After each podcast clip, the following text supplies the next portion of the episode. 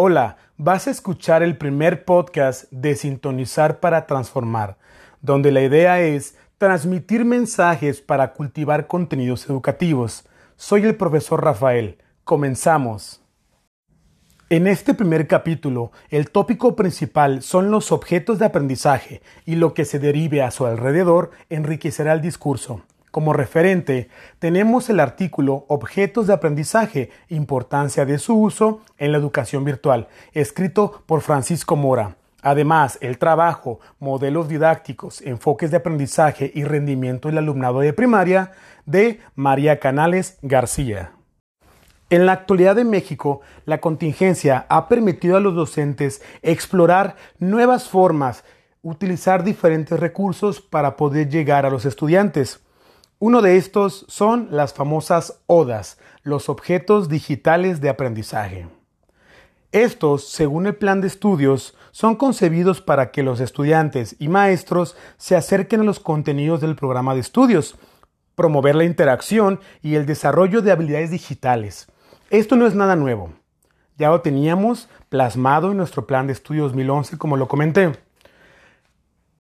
Aquí es donde llega la primera pregunta. Dentro del proceso educativo, el objeto de aprendizaje marca procesos de enseñanza, aprendizaje que son llevados a desarrollo de las habilidades de los estudiantes?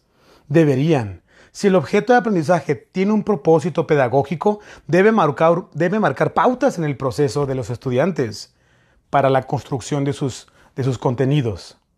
Son recursos de los cuales no se puede depender una construcción total pero claro, invitarlos y que orienten al estudiante, teniendo una evaluación que permita al docente observar si ese proceso, si ese objeto de aprendizaje, perdón, tiene un logro significativo y si no, adaptarlo, modificarlo con apoyo de la planeación en un momento dado para que sirva, que sea funcional en la construcción de los aprendizajes.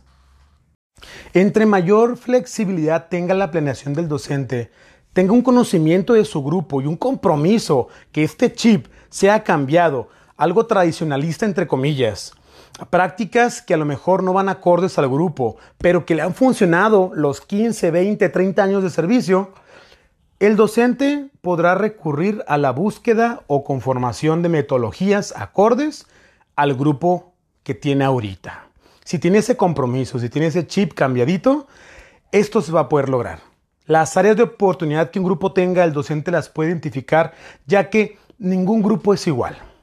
Aquel docente que ha dado tercer año, este, 10 años seguidos, sabe que ningún tercer, ningún grupo vaya, es el mismo. Es un papel fundamental los objetos de aprendizaje, al ser el medio por el cual el docente va a planear sus ejercicios, sus actividades, el estudiante va a poder construir experiencias con apoyo de estos instrumentos y por lo tanto llegar al aprendizaje que queremos. Y eso es fundamental, ¿eh? que el objeto de aprendizaje tenga un objetivo, tenga un porqué de su existencia, no únicamente agregarlo a la planeación, atiborrar de estrategias la planeación, que se vea bonita, que se vea tecnológica, que vean que yo domino las, las nuevas tecnologías, pero en verdad no tiene un fundamento o no tiene un porqué de su existencia. Si el aprendizaje esperado no es acorde al instrumento que vamos a utilizar u objeto de aprendizaje, pues en verdad no tiene una relevancia y no es significativo. Entonces vamos a tener que modificarlo, adaptarlo a nuestro grupo. No solo la planeación tiene base en este proceso. Los objetos de aprendizaje, de igual manera, y la didáctica que el docente aplique en su grupo para la construcción de estrategias que potencien los aprendizajes. Y hablando de ello, aquí es donde voy a traer a colación a dos autores para poder definir tanto modelo como didáctica. En una de las lecturas que uno aborda en sus tiempos libres, llega Jean Pierre con la definición de modelo como la base para los maestros, teniendo como principales características la lógica y la coherencia. El modelo que nosotros estemos utilizando, llevando a cabo o formemos, debe tener estas dos características que sea lógico y coherente a mi grupo y a las necesidades que él, ellos posean. La didáctica Joyce y Well lo definen como un plan estructurado y esta definición me encantó cuando la leí de tantas que conocemos. Esta tiene un poquito más de, de aterrizaje en los momentos que estamos teniendo ahorita. Es un plan estructurado para la configuración del currículum, diseñar materiales y en general orientar la enseñanza. Ya se acabaron estos tiempos donde el docente llegaba a su salón con un escaloncito más y empezaba a transmitir, empezaba a expulsar todo su conocimiento, sea erróneo, sea correcto, a los estudiantes. Y ellos únicamente veían, escuchaban, copiaban, memorizaban. Ya dejamos de lado estas prácticas, entre comillas, tradicionalistas, para pasar a una época globalizada, donde las tecnologías son un principal exponente y potenciador de aprendizajes, donde ahora en una contingencia 2020 los docentes tenemos que adaptarnos a un entorno virtual, donde no solamente estamos dando clases en línea, sino también de manera virtual y a distancia, dependiendo cómo sea la modalidad que estemos llevando a cabo con nuestro grupo. Y voy a hacer la definición de los conceptos haciendo esta comparativa. Clases a distancia no es necesario contar con Internet. ¿Ok? Tenemos nosotros como vía de comunicación llamadas telefónicas, mensajes de textos y como recursos de apoyo, pues libros o cuadernillos físicos. Además, otro recurso que se puede utilizar es la radio y la televisión. Las clases virtuales, en donde es donde empleamos una plataforma. Entonces, en este caso, sí tenemos que tener una conexión a Internet. El docente comparte con los estudiantes diversos materiales de consulta, algunas estrategias y se hace esta comunicación asincrónica. Por último, las clases en línea se emplea una plataforma que permita videollamadas grupales, conferencias, en donde sea a, de manera sincrónica. Que Las clases son en vivo y se pueden implementar apoyos tanto teóricos como son los debates, como son los foros de, de participación y también digitales, páginas de internet, juegos, videos, etc.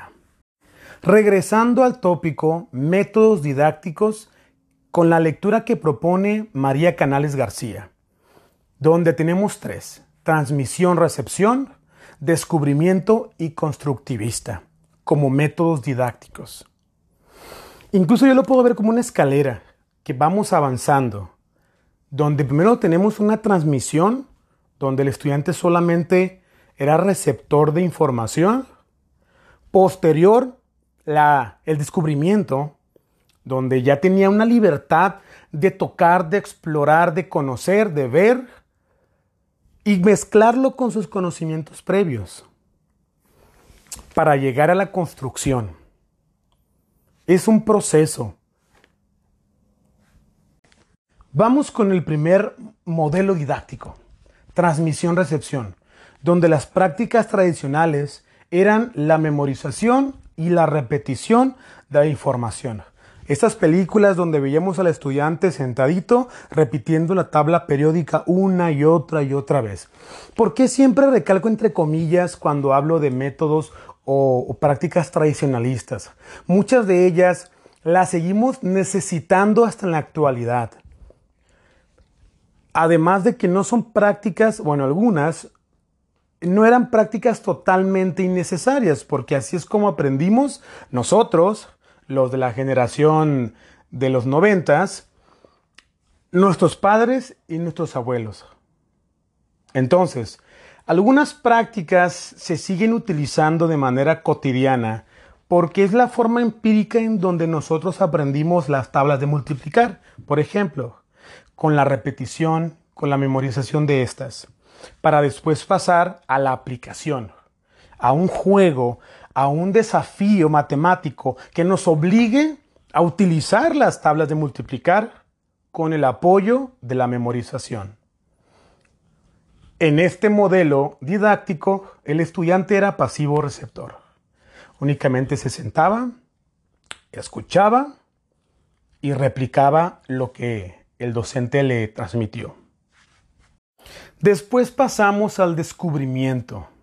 Este modelo didáctico, que también se le conocía como iniciativo, en donde ya el estudiante no se consideraba que estaba totalmente vacío, que él no conocía, no sabía absolutamente nada y hasta que llegó a nuestras manos, el conocimiento apareció, sino que tenía aprendizajes previos. Y estos los podíamos usar como referente inicial para contextualizar el contenido y pasar a ciertas condiciones, que era tener objetivos, actividades con sentido para él y metas. De esta manera se podía lograr adquisición de aprendizajes. Finalmente, Canales menciona el constructivista, este modelo donde los estudiantes construían nuevos significados a los contenidos. No solamente teníamos las prácticas, posterior el descubrimiento. Ahora, debíamos de construir los aprendizajes como docentes para poder proporcionar objetos de aprendizaje que el estudiante manipulara, que el estudiante tuviera un ensayo y un error, que tuviéramos realimentación de otros compañeros, tuviéramos cierta resiliencia al cambio, para poder aplicar estos contenidos a la vida diaria y hacerlos significativos. Y aquí es donde entra el docente como actor clave y que mencioné al inicio, la deconstrucción del contenido. El docente debe de manipular el tema, debe de tener un dominio de él, debe de conocerlo. Empezar a arrancar pedazos, temas de reflexión o intenciones didácticas, otorgárselas al estudiante a manera de juegos, de actividades de patio, lúdicas, eh, colaboración, para que él los manipule, les dé un sentido y solito comience a crear sus interpretaciones con un apoyo orientador del docente y de actividades grupales, comience a llegar a la meta que nosotros nos fijamos como los estándares curriculares. Ya si en este currículum llega a haber algo oculto, como lo conocemos el famoso currículum oculto, pues qué mejor que en este proceso, en este camino, el estudiante conozca más sobre el tema. Pero profesor Rafael, ¿cómo podemos llegar a la construcción, búsqueda, interpretación de objetos de aprendizaje? Para otorgar a los estudiantes y que construyan sus aprendizajes. Aquí es donde tenemos la desprendemos los estilos.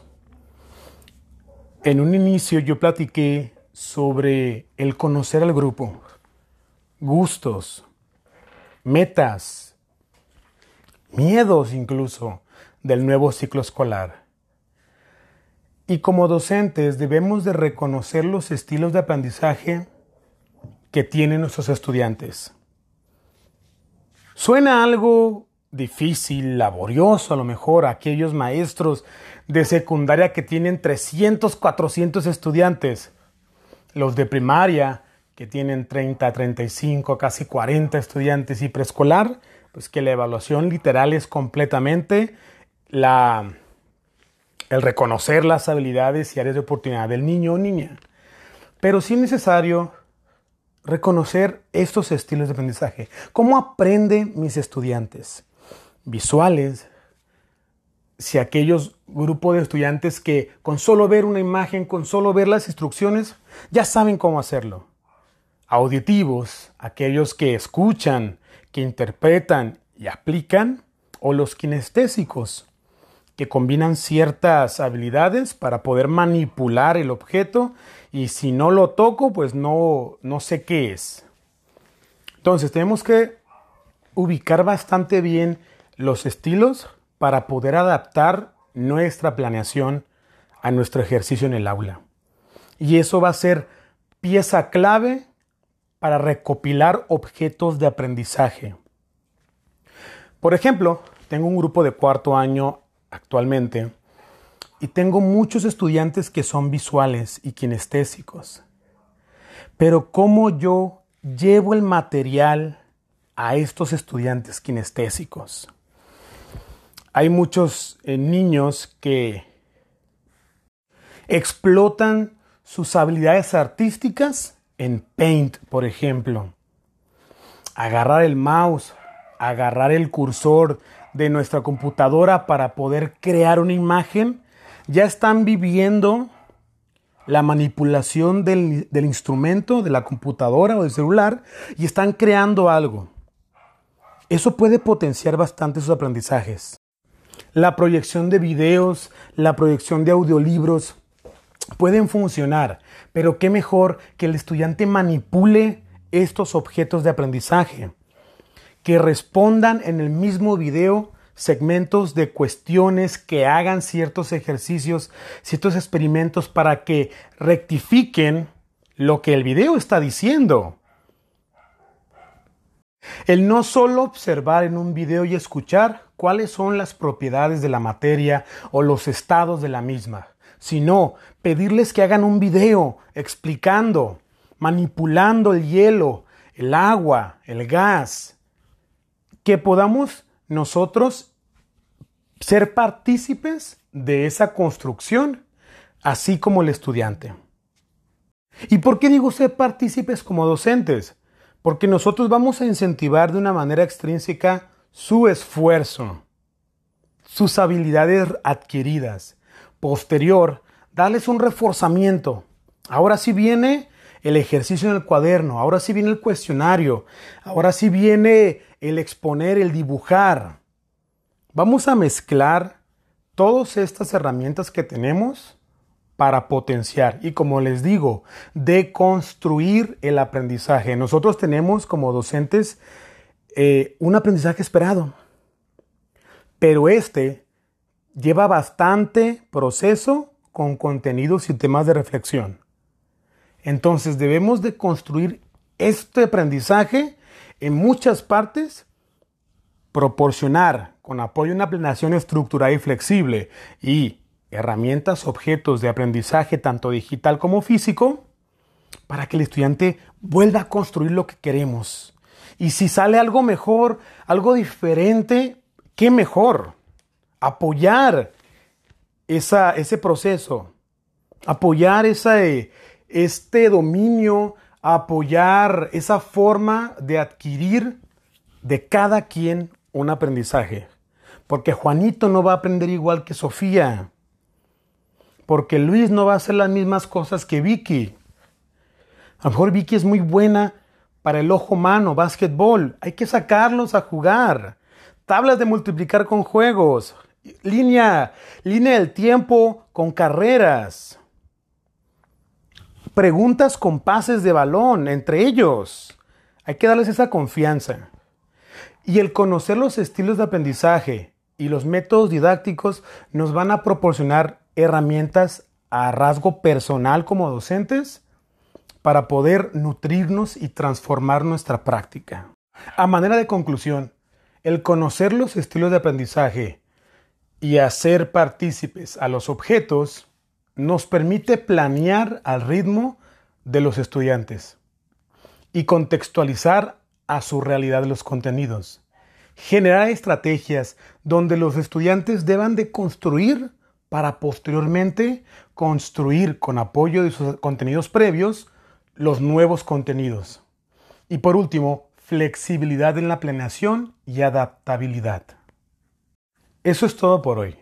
Muchísimas gracias por sintonizarnos. Estamos ansiosos de partir con este proyecto y ver de qué manera podemos impactar en la educación.